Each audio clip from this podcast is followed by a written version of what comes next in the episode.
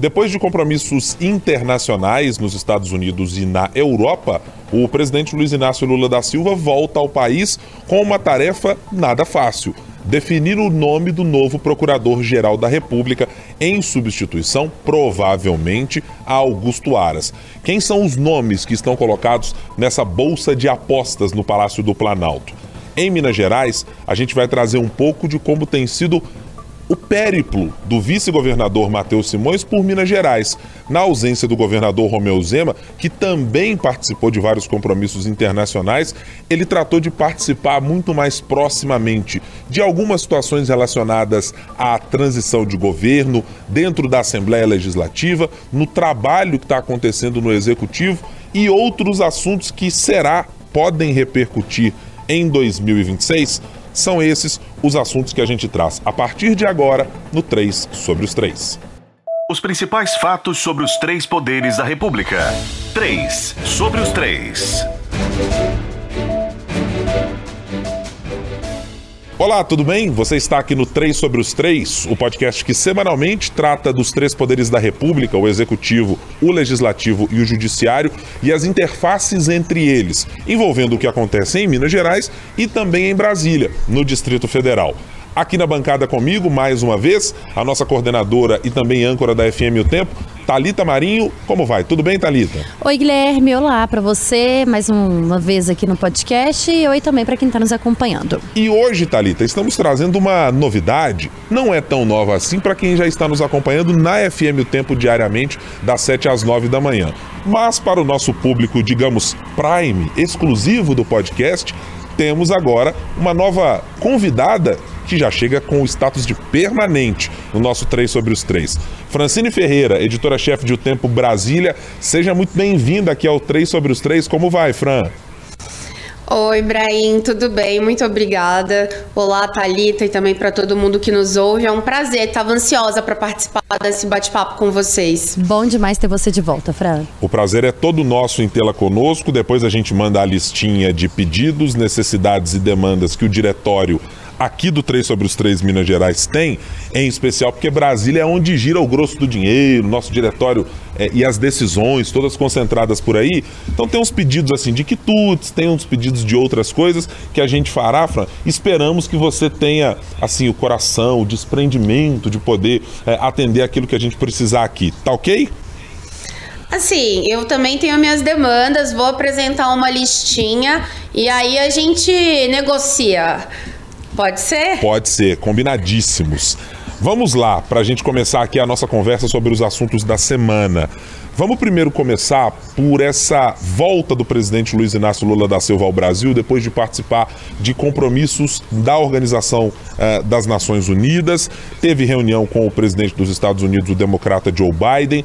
Teve também o um encontro muito esperado do ponto de vista da geopolítica internacional com o presidente ucraniano Volodymyr Zelensky, para ouvir uma palavra muito específica do governo brasileiro. E aí, são favoráveis ou contrários?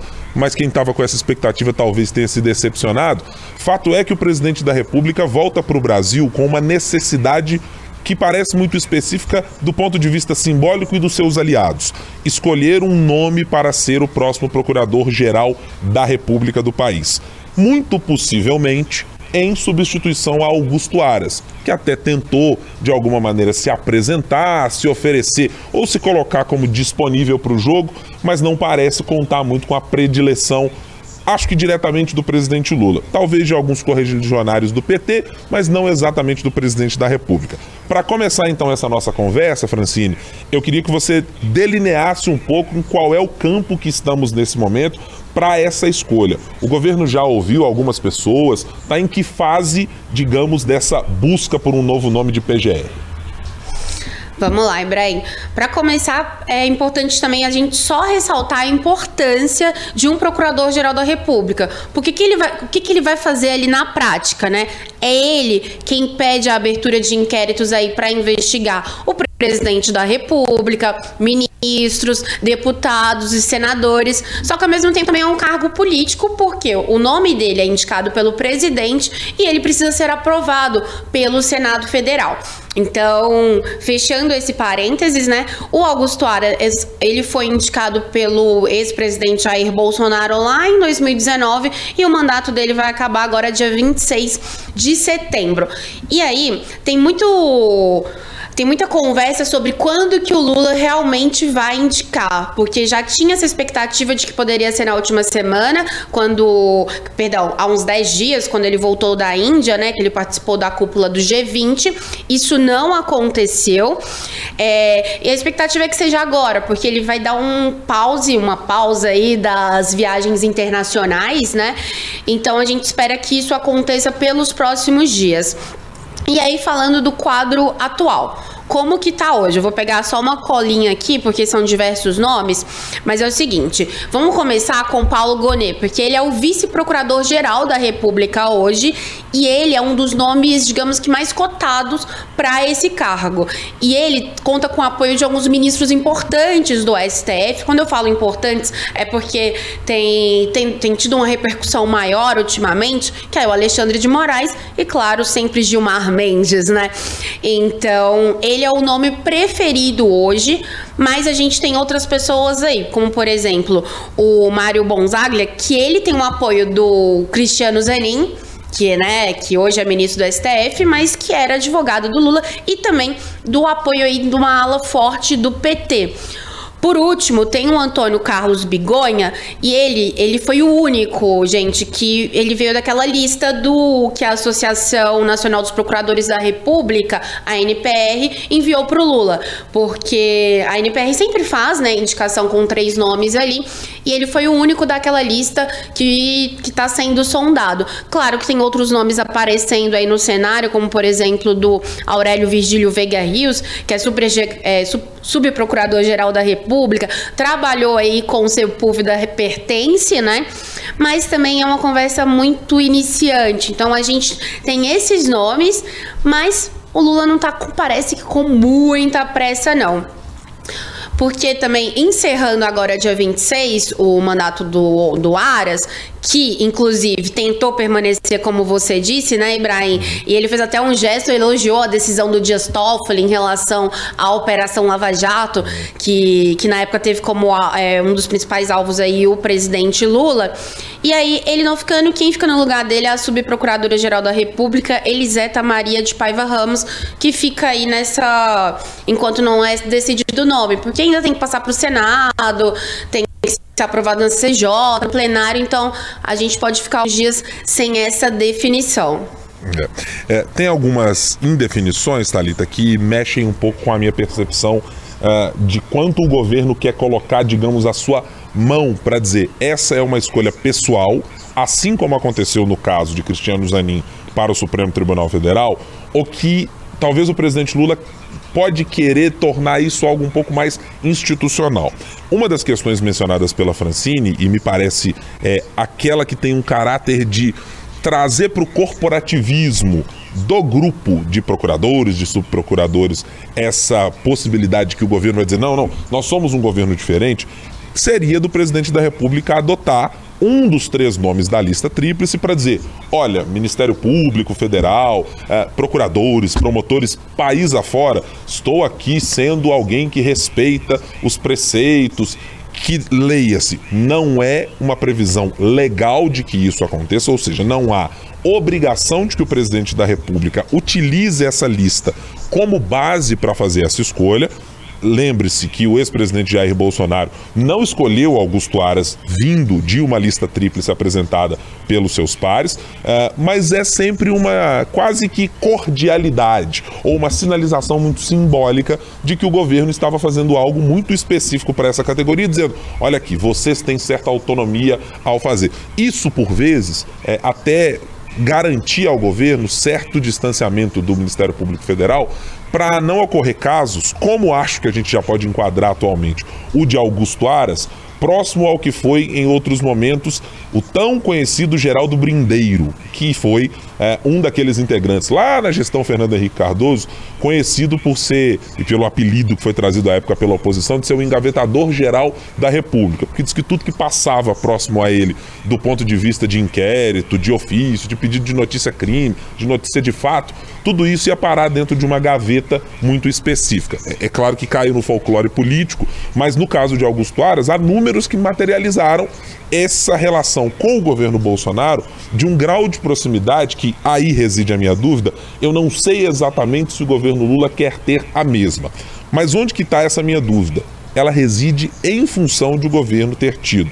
Acho que mais do que o governo, o próprio presidente Lula uma percepção de que talvez nas indicações para o Supremo Tribunal Federal, ou em algumas delas, talvez a mais específica de Dias Toffoli, nunca se correspondeu ao que se esperava do ponto de vista uh, institucional e de decisões. Dias Toffoli foi um daqueles que colocou prego e pá de cal em diversos dos movimentos que prejudicaram muitíssimo o Partido dos Trabalhadores e o próprio Lula é, em decisões pessoais, em relação ao velório de familiares ah, e muito mais coisas dessa natureza.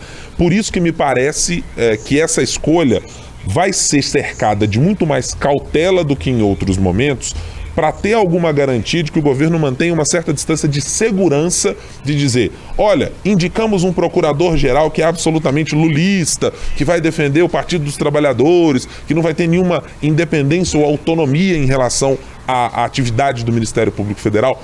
Não acho que o PT queira exatamente isso, porque pode ser usado mais uma vez como um mote de campanha Daqui a pouco temos outras eleições é, para disputa nacional e para disputa nos municípios. E por vezes essas coisas ecoam ali numa espécie de antipetismo encapsulado e que volta durante as eleições. É, mas me parece que essa escolha vai ser dotada de um pouco mais de cautela, ou pelo menos tem sido assim. Nos movimentos mais recentes, uh, de onde eu estou observando, para ver como o PT se movimenta nesse caso. Queria a sua percepção, Talita. Você acha também que tem de alguma maneira é, uma presença mais específica do presidente Lula de que vai querer matar no peito e dizer essa é uma escolha minha, ou você está entre aqueles que acham que o distanciamento pode ser uma dessas marcas? Eu acho que ele vai bater no peito e vai falar que a escolha é dele, Guilherme. É, eu acho que, só para a gente contextualizar aqui, quando a gente fala do STF, por exemplo, das indicações, a gente precisa lembrar que dos 11 ministros no STF, sete são indicados por governos do PT, três especificamente indicados pelo presidente Lula. É, Zanin é aí a última aposta, né? Indicação recente e talvez a aposta a aposta da vez.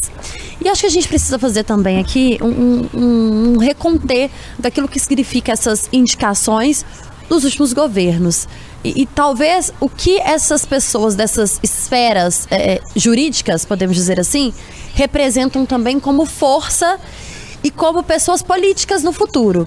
A gente precisa lembrar aqui de Sérgio Moro, por exemplo, com o ex-presidente Jair Bolsonaro, que se tornou o Sérgio Moro uma verdadeira pedra no sapato, ainda que um aliado é, é, do ex-presidente Jair Bolsonaro, mas que foi muito criticado e teve é, uma crítica mais é, elevada o ex-presidente Jair Bolsonaro exatamente porque interferia e depois todo mundo falava, tá vendo? Estava lá ao lado do ex-presidente Jair Bolsonaro, na época, ao lado do presidente. Participou ativamente da questão da Lava Jato, com o ex-presidente Lula à época. E agora é o político apoiado por Bolsonaro, apoia Bolsonaro, enfim, esse apoio mútuo aí. Então, assim, acho que esses nomes precisam ser repensados e são pensados, mas a gente nunca sabe o que reserva o futuro. Até porque é, muitas dessas pessoas que fazem é, é a questão hoje jurídica, vamos dizer assim, despontam também na questão política. Deixou de ser só um ministro, passou a ser é, um ministro político, em muitos casos. E uma pena que muitos não sabem diferenciar. E aí eu não vou citar nomes aqui mais especificamente, que não é esse o assunto de hoje. Mas eu acho sim, acho Guilherme e Fran, que o presidente Lula vai sim jogar no peito e falar que o nome é dele, com cautela.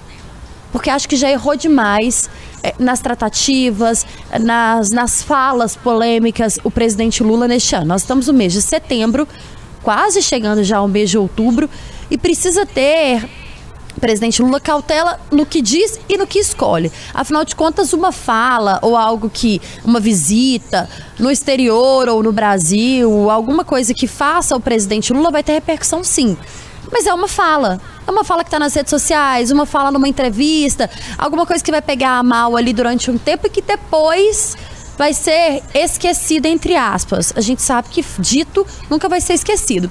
Mas uma escolha para PGR é uma escolha que vai trazer consequências, né? Com pontos importantes, votações importantes, aliados importantes. Então, acho sim que vai ser o nome escolhido por ele.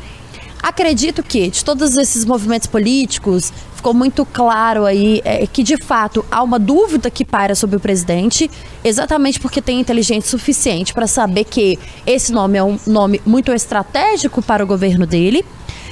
Mas acho que ele vai ter cautela exatamente por isso. Talvez essa, essa percepção de que ele não precisa e que não pode neste momento não seria o ideal mostrar para população, vamos dizer assim, para o brasileiro, que é ele quem decide, quem manda, quem escolhe e quem indica. Então, que aquela pessoa ali, o indicado para a PGR, vai inclusive tomar as decisões que o presidente quer. E não estamos dizendo aqui, sim, aqui que necessariamente vai ser assim, né? Mas é, essa cautela é necessária. Mas acho que ele não vai abrir mão de ter um nome que ele confia ou que ele conhece o método de trabalhar dentro da PGR. É, Fran, deixa eu lhe fazer agora essa mesma pergunta.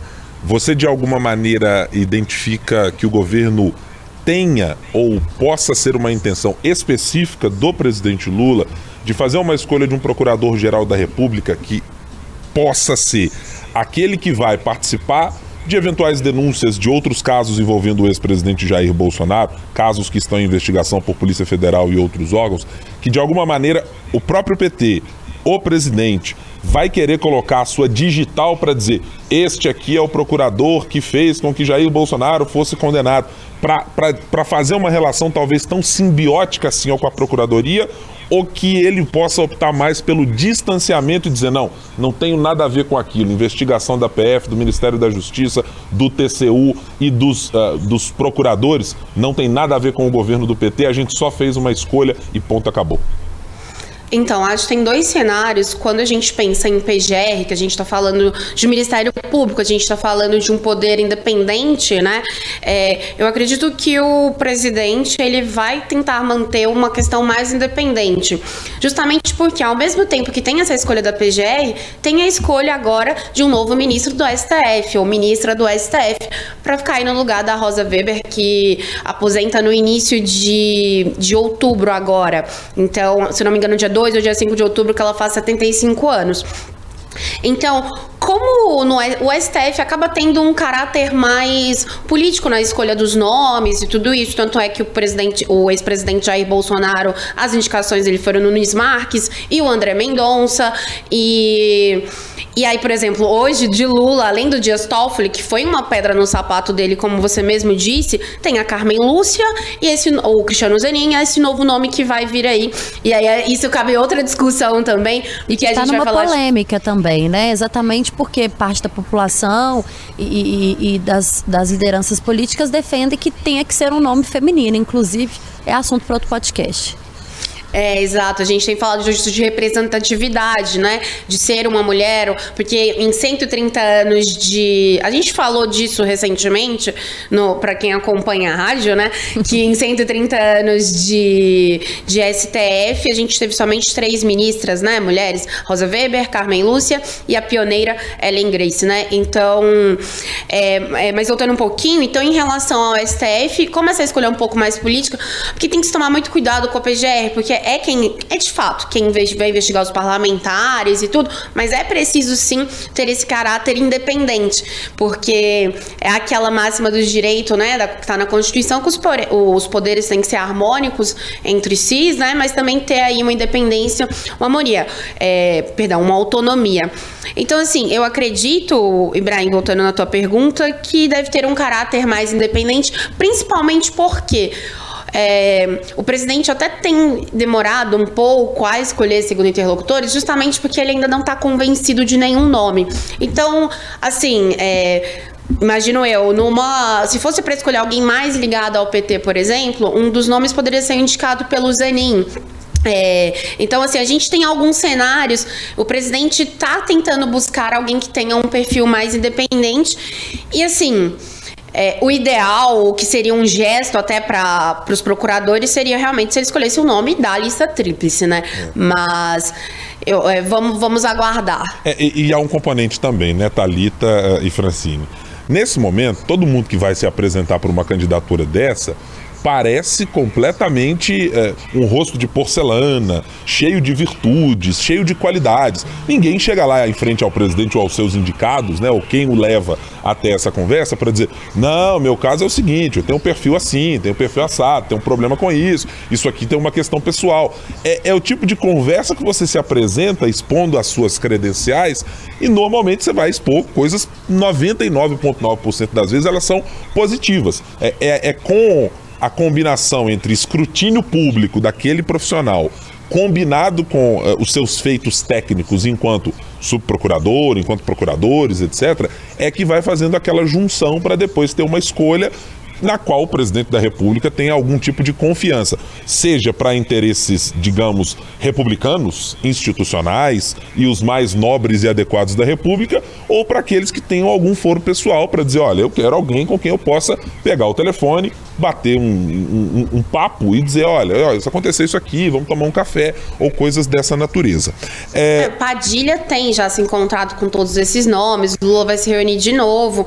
Então, tem isso. E só, só lembrando, né, o Aras, por exemplo, ele era. Ele foi um dos principais nomes aí ah, é, ligados, né? Assim, que o presidente Jair Bolsonaro, o ex-presidente Jair Bolsonaro indicou e uhum. tudo mais. E agora elogiou a decisão do Dias Toffoli de anular as provas em relação à acordo de leniência de Odebrecht. Tem um político mineiro, eu não me lembro o nome agora, mas que sempre dizia que a política é como nuvem, né? Você olha de um jeito, você olha, tá de um jeito, você olha depois tá de outro. Então, assim, não, não tem como. Agora é aguardar essa escolha e ver também como é que vai se formar o STF. Ô, ô Fran, eu não quero dizer aqui que eu sou tão velho quanto essa expressão, mas eu já ouvi ou li em algum lugar que ela é atribuída a, a Tancredo Neves. Se é verdadeiramente a ele ou não, não tenho exatamente essa certeza. Mas ela é atribuída majoritariamente, na, na em quase que 100% das vezes, a o ex quase presidente da República, né? é, eleito pelo Colégio Eleitoral, Tancredo Neves. Vamos mudar. Nossa, olha só, ah. desculpa, eu já pesquisei, viu? E não é ou é Aqui, Tancredo? Não, não é. Magalhães Pinto. Magalhães Pinto. Magalhães Exato. Pinto. Muito bem, tá vendo? São essas coisas, né? Aquela coisa de atribuir às vezes a Clarice Lispector, né? todas frases, quase todas as frases do mundo podem ser atribuídas a Clarice Lispector ou Arnaldo Jabor em algum momento. É, nesse é verdade. Ca nesse caso, a Fran está trazendo aqui a precisão para este componente. Vamos agora passar aqui a nossa conversa no 3 sobre os 3 para falar sobre Minas Gerais. Vou puxar aqui a Talita Marinho mais próximo para essa conversa para saber de você as suas impressões, Talita, sobre esse período em que o vice-governador professor Mateus, ou Mateus Simões, como eu assim ainda resisto em chamá-lo, é, esteve nos últimos meses, acho que nas últimas semanas, mas mais nos últimos meses, me parece muito mais mergulhado pelas suas agendas públicas no interior do estado, em eventos específicos, agora mais recentemente, nos quais o governador Romeu Zema não participou porque estava em viagens internacionais à Itália e depois aos Estados Unidos, uh, e também a um outro país no qual uh, esteve o governador junto da sua comitiva. Mas me parece que durante esse período foram feitas algumas movimentações importantes pelo menos do ponto de vista do simbolismo do vice-governador, de uma certa aproximação, de quase que um afago, de um carinho, de pegar no colo certos deputados estaduais uh, e, e certas instâncias de poder em Minas Gerais para se apresentar dizendo aqui: estendendo a mão e dizendo: Oi, tudo bem? Eu sou o vice-governador, professor Matheus Simões. Este que chegou com o Romeu Zema no seu segundo mandato e que participa ativamente da coordenação política do governo, que tem o controle sobre a maior parte das pastas uh, do ponto de vista gerencial do governo do Estado. Matheus Simões já colocou o time em campo pensando em 2026, Thalita Marinho, numa potencial ou eventual candidatura para suceder Romeu Zema pouco importando o que Romeu Zema pretende fazer, se para o Senado, se para um governo federal ou algo dessa natureza, que lhe parece mais recentemente os movimentos de Matheus Simões nessa conversa com parlamentares, uh, nessa proximidade com a Assembleia Legislativa. Matheus Simões, que foi o primeiro vereador do Partido Novo, né, Guilherme? Vale lembrar aí, é, é, despontou como vereador em Belo Horizonte pelo Partido Novo e que, como você bem trouxe, é o principal a principal cabeça pensante, né? Cabeça tem demais, mas quem pensa e quem faz e acontece a agenda principalmente do governador Romeu Zema. Sai do papel de vereador, vai para vice-governador e é colocado sempre em conversas oficiais ou conversas não oficiais como nome que deve suceder, pelo menos na escolha do partido, o governador Romeu Zema em 2026, já que a pretensão do governador e do grupo é de que Zema siga aí para uma disputa à presidência. E sim, claro, tem colocado o, o, o, jogo, né? Tem colocado o time em campo. É, é, o, uma coisa que a gente pode dizer aqui, acho que a gente concorda, nós três podemos concordar, Fran, é de que o vice-governador é muito inteligente. É uma característica que todos nós sabemos que ele tem e tem é, é de sobra, assim. Consegue aliados e articulações e consegue pensar. Tem colocado o time em campo, mas está esbarrando numa questão, Guilherme Ibrahim. Qual? A Assembleia Legislativa de Minas Gerais não é muito querido pelos deputados e tem enfrentado algumas resistências. Nos últimos dias, por exemplo, algumas pautas importantes, como a questão uh, da taxação aí do ICMS, é, outros pontos aí que, que, principalmente essa, acho que a gente pode aprofundar nela, é, que ganhou uma, talvez um, um, uma expressão maior do que deveria. Claro que a gente está falando sobre taxação, sobre pagar mais, sobre o bolso do consumidor, sobre o bolso do mineiro, né? É, mas esbarrou numa questão ali o, o vice-governador e talvez a articulação não tenha sido melhor. Ajuda muito Gustavo Valadares, que é o secretário de governo, deputado, que faz esse papel hoje e que vem com um escudo de Matheus Simões. Você conversa com deputados da base ou não, muitos falam sobre essa abertura de porta, né? Que por muito tempo, inclusive, o, o vice-governador tentou fazer na Assembleia e não conseguiu, mas Gustavo Valadares consegue fazer mas ele não vai estar sempre respaldado por, Gustavo, respaldado por Gustavo Valadares. E aí, até que ponto, de fato, eles colocaram o time em campo já em 2023 talvez com essa cabeça de 2026, e a gente está falando isso com base nos bastidores, naquilo que a gente escuta e naquilo que a gente noticia. Até que ponto vai ser aceito pela ala política mineira? É, tem aí um, um, ponto importante que você traz, Salita. E eu tenho duas considerações para fazer nesse caso, porque me parece, primeiro, que o vice-governador tem a tarefa, e eu vou aqui reduzir o raciocínio, para dizer a tarefa mais simples entre todo mundo dentro do Partido Novo, que é a seguinte: ele tem um cargo específico ao qual ele precisa concorrer e do qual ele precisa mirar, que é saber fazer uma sucessão para o governo do estado. O governador Romeu Zema tem possibilidades. Ele pode decidir desde abandonar a carreira política e dizer, olha, cansei, dois mandatos de governador foram suficientes, eu vou cuidar da minha vida e tenho outras coisas a fazer. Ele pode escolher uma eventual candidatura para. É difícil, né, Guilherme? O governo federal. É, é, é pouco provável que isso aconteça. Sim. Pelo menos não há até agora né, nenhuma voz é, que se levante a dizer isso. Muito pelo contrário, é dizer o governador é um ativo importante numa discussão para uma eventual sucessão no campo da direita ou da centro-direita, aí depende da classificação do, do observador, uh, como alguém que está para o jogo em 2026. Mas o governador Romeu Zema pode optar, em última instância, para fazer uma decisão de dizer: olha, eu também quero candidatar ao Senado. É, haverá vagas para isso na mesma eleição em que ele possa se candidatar para o governo de Minas. Uh, para o governo federal, melhor dizendo. É, o governador Matheus Simões, não. Nos parece muito claro que a tarefa que ele mira e que ele tem de fazer é mirar no governo de Minas para suceder até o próprio legado dito pelo próprio Matheus Simões de dizer, olha, esse segundo governo Romeu Zema é o governo no qual eu quero e espero que tenhamos de alguma maneira as entregas. A vitrine principal para o país do Partido Novo, neste momento, é Minas Gerais é o governador Romeu Zema e, evidentemente, que por tabela, o seu vice-governador Matheus Simões. Uma gestão bem feita é, de organização, de treinos trilhos, para adotar aqui o slogan do próprio governo de Minas, é uma gestão que credencia muita gente do Partido Novo que tem dificuldades eleitorais enormes, com uma bancada federal que foi esfacelada, com uma bancada estadual que foi completamente modificada em relação às origens, digamos, dos, dos, uh, dos, dos, no, dos integrantes do Novo, daquele DNA de origem empresarial e etc. Então, eu acho que tem uma tarefa aí que está colocada para ele que há de muita clareza do que fazer e que me parece facilitar muito os movimentos políticos que ele precisa fazer. O primeiro deles, se tornar conhecido. É, há um dado sempre que vai ser importante, essa mudança da própria nomenclatura. Conhecido em Belo Horizonte como Matheus Simões, para professor Matheus dali para frente, eh, tentando identificar a sua característica de ter sido professor, de ser um funcionário eh, concursado da Assembleia Legislativa de Minas Gerais, mas levar à frente essa característica sempre me pareceu ter um toque de tentar resvalar um pouco mais em estratos da sociedade que talvez ele não alcançasse anteriormente.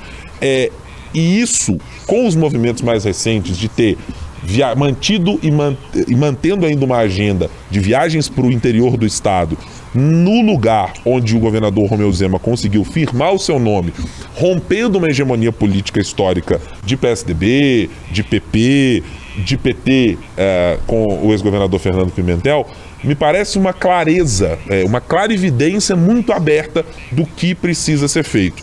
Ser conhecido no interior do estado, manter o seu conhecimento, que me parece já satisfatório na capital é, e até na região metropolitana de Belo Horizonte, mas acima de tudo ser capaz de se acoplar ao legado positivo da avaliação que o governador Romeu Zema tem. E essa avaliação foi expressa na nossa pesquisa mais recente, quando trata da capital mineira. O eleitor mineiro belo horizontino tem uma avaliação muito positiva do governador Romeu Zema. Caso o Matheus Simões consiga se acoplar e se eh, tornar uma espécie de simbiose com essa avaliação, ele tem ganhos políticos a colher em 2026. Ô, ô Guilherme, Fran, rapidinho. Deixa só, Vamos... só essa questão da, de ser conhecido. Não, numa conversa recente com a gente, o, o vice-governador, é, até após a nossa entrevista, né, que vai ao ar, ele falou com a gente sobre essa rotina tarefada. E ele falou uma coisa que, que a gente percebe muito isso exatamente que você está trazendo. É, historicamente, gente, o papel do vice não é um papel de um vice muito atuante em qualquer esfera, a esfera nacional, estadual, municipal, né? Municipal nem a gente nem precisa citar aqui porque raramente quem está nos ouvindo vai saber falar de prontidão assim quem é o vice da sua cidade. Mas pensando do Estado, faz um papel muito diferente hoje o vice-governador Matheus Simões.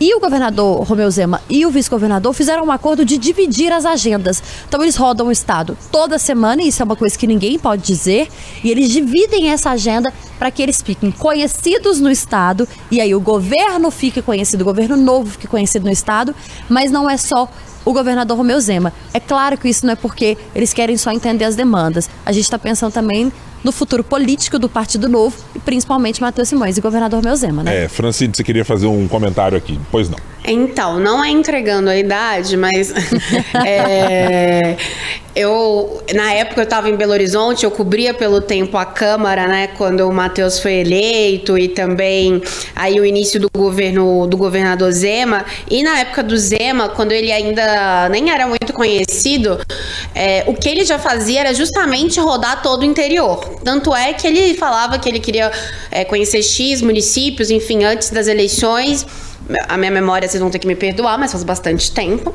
É, eu era uma jovem, mas assim, criança, né? Continua, era uma criança, né, no jornalismo, eu diria. Uh, mas, mas enfim, é uma estratégia do novo sempre. A gente sabe da força que tem em Belo Horizonte, mas Matheus já foi, já foi vereador, as pessoas conhecem ele. O Zema fez isso e deu certo, que foi ir pro interior, se tornar conhecido, se mostrar próximo das pessoas, se mostrar um mineiro que quer ouvir as pessoas. Isso foi o mote. Na época, o vice dele era o Paulo Branco e aí os dois tiveram rusgas e tudo mais, só para lembrar como era antes.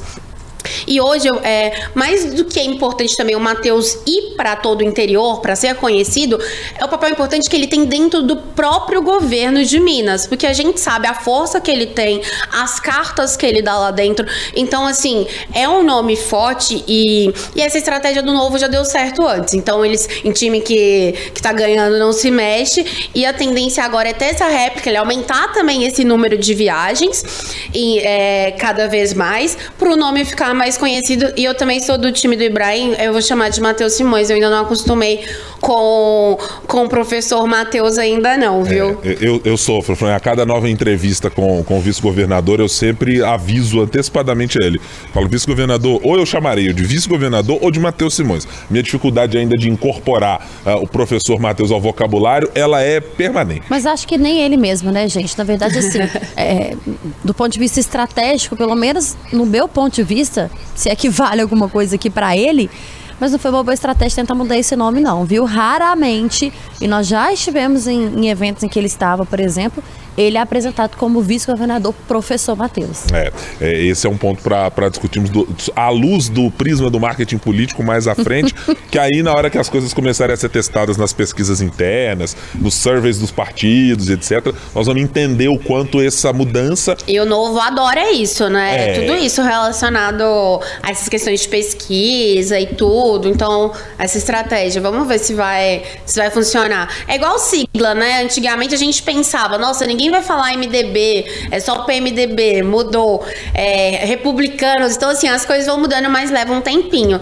Tem até 2026, né? É, é mesmo cobrindo política há algum tempinho, eu ainda sou daqueles é. que sofro pra não lembrar do DEM ou do PFL e ainda sofro de pensar, mas peraí, a União Não, Brasil. PFL. Quem é, então. Faz é, uns aninhos é, aí, né? Eu não queria revelar exatamente, não, mas acho que com essa menção a esta sigla Desculpa. em específico, eu entreguei um pouco aqui Exato. do que tinha que fazer. Em função disso, inclusive, eu proponho que a gente encerre o programa, não sem antes fazermos aqui rapidamente. Eu vou pedir celeridade de todos nós aqui, porque estamos no adiantado da hora nessa nossa edição de estreia da Francine Ferreira, para as nossas apostas do dia. Aliás, da semana, né? Não do da dia. Da semana que vem. Vou começar por você, Talita. Diga. No que você uh, aposta e que sugere que seja a mirada dos nossos uh, internautas, de quem nos acompanha, para prestar atenção no noticiário político na semana que vem? Na semana que vem está prevista a vinda do presidente Lula a Minas Gerais. Eu vou trazer essa aposta aqui porque acho que é, é importante a gente discutir a primeira visita do presidente, né, pós-eleição ao Estado e como que vai ser essa relação, esse encontro cara a cara ao vivo ali entre o governador Romeu Zema e o presidente Lula. Eu vou usar aqui uma expressão que Brasília e as câmaras país afora usam também. Deputados que concordam permaneçam como estão. Aprovado. É, eu estou exatamente no mesmo time que você, Tarito. Estou curioso para ver como serão os movimentos políticos, simbólicos e até do ponto de vista de investimento, não apenas na relação Lula e Romeu Zema, Partido Novo e governo federal, mas também como o prefeito de Belo Horizonte, Fuad Noman, se comportará nesses movimentos. Ele tem é, aumentado a sua presença junto ao governo federal, mas me parece ainda não ter uma certeza se o PSD pende para um lado, pende para o outro, em que espaço ele estará. Francine Ferreira, qual a sua aposta para a semana que vem? Bom, a gente já falou aqui a minha aposta PGR e também a definição do STF, porque Lula vai para Minas, depois deve ficar um tempo aí de molho, então a tendência é que ele vá decidir isso aí até o início da semana que vem, até terça, quarta-feira. Vamos esperar, né? Ó, muito obrigado pela presença de vocês duas. Voltaremos a nos falar na semana que vem. Tem mais três sobre os três. E para você que nos acompanhou nessa semana, assine aí o nosso podcast, acompanhe nas plataformas de áudio, de podcast, da maneira que você preferir. Muito obrigado pela sua companhia nessa semana. A gente volta na semana que vem com mais um episódio. Tchau, tchau.